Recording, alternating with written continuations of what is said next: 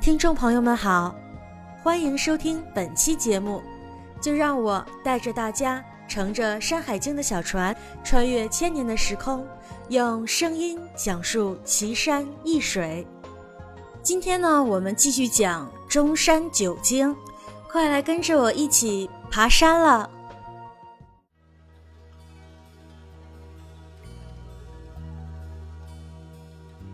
《山海经》中山经，玉山、熊山、龟山、葛山、甲超山及中次九经的总括。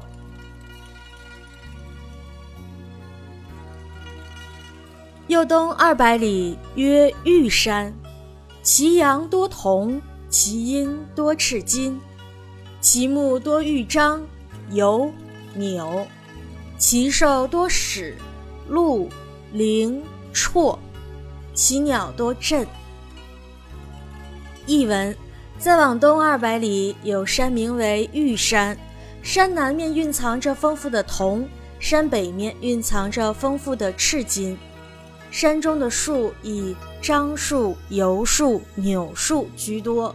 山中的野兽呢，是以野猪、鹿、羚羊、绰居多。鸟类中最多的是鸩鸟。考证：玉山山名，一说即今重庆的葱坪，位于重庆市竹溪县境内，号称竹溪第一峰，海拔有两千七百四十米。右东一百五十里曰熊山，有血焉，熊之血。横出神人，下起而东壁，是血也。东起乃必有冰。其上多白玉，其下多白金。其木多出柳，其草多扣脱。译文：再往东一百五十里，有山名字叫熊山，山中呢有一个洞穴，那个是熊的巢穴。经常会有神人的出现，洞穴呢是在夏天打开，而在冬天关闭的。这个洞穴如果是在冬天打开，就一定会发生战乱。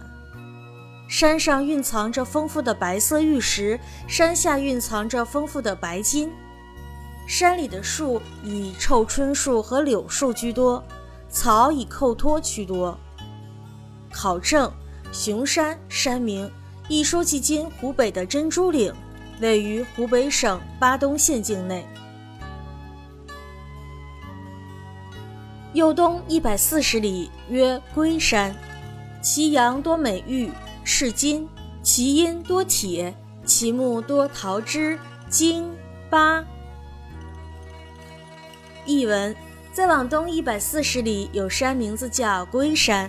山南面蕴藏着丰富的美玉和赤金，山北面蕴藏着丰富的铁矿石。山上的树以桃枝竹、母荆树、枸杞树居多。考证：龟山山名，一说距今湖北的将军山，位于湖北省宜昌市秭归县境内。右东二百里曰葛山。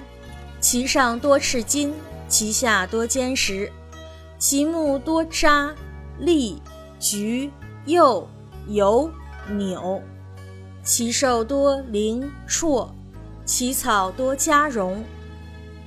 译文：再往东二百里有山名为葛山，山上蕴藏着丰富的赤金，山下蕴藏着丰富的坚石，山里的树以楂树。栗子树、橘子树、柚子树、油树、柳树居多。山中生活着的野兽以羚羊和绰居多，草以加绒居多。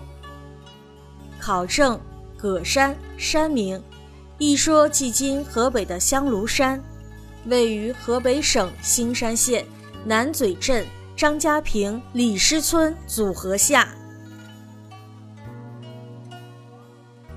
右东一百七十里，曰贾超之山，其阳多黄垩，其阴多美赭，其木多渣、栗、橘、柚，其中多龙修。译文：再往东一百七十里，有山名为贾超山。山南面蕴藏着丰富的黄色恶土，山北面蕴藏着丰富的精美赭石。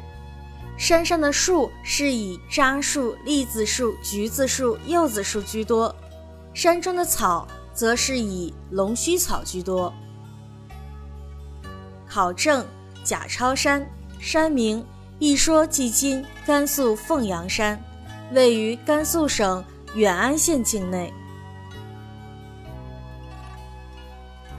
凡名山之首，自女挤山至于贾超之山，凡十六山，三千五百里，其神状皆马身而龙首。其词毛用一雄鸡翼，许用图。文山沟迷风雨归之山，是皆种也。其辞之修久少劳具。鹰毛一极玉，雄山喜也。其辞修久太牢具，鹰毛一臂。干武用兵以攘，其求免武。译文：纵观岷山山系的首尾，从女挤山开始到贾超山为止，一共有十六座山，途经三千五百里。这些山的山神都长着马的身体、龙的头。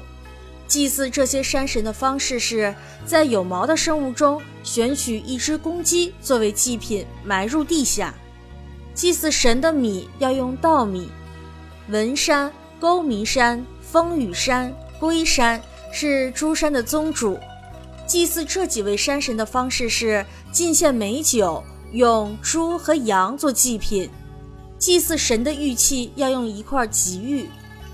雄山是诸山的首领，祭祀这个山神的方式是供奉美酒，准备猪、牛、羊三生齐全的祭品。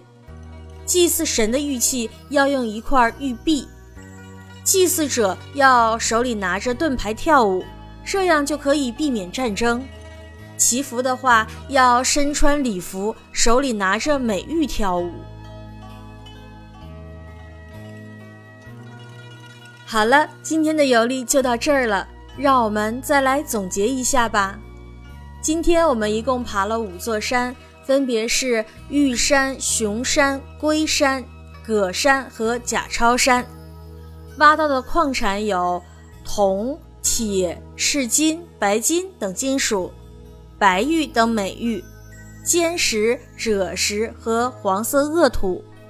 采集到的植物有樟树、油树、柳树、臭椿树、柳树、母荆树、枸杞树、楂树、栗子树、橘子树、柚子树等树木，以及桃枝竹、扣托草、夹绒草和龙须草。遇到的动物有。野猪、鹿、羚羊、绰、熊和镇鸟。今天的《山海经》探险就到这里了，感谢您的收听，我是你们的导游主播一木师，让我们下期再见。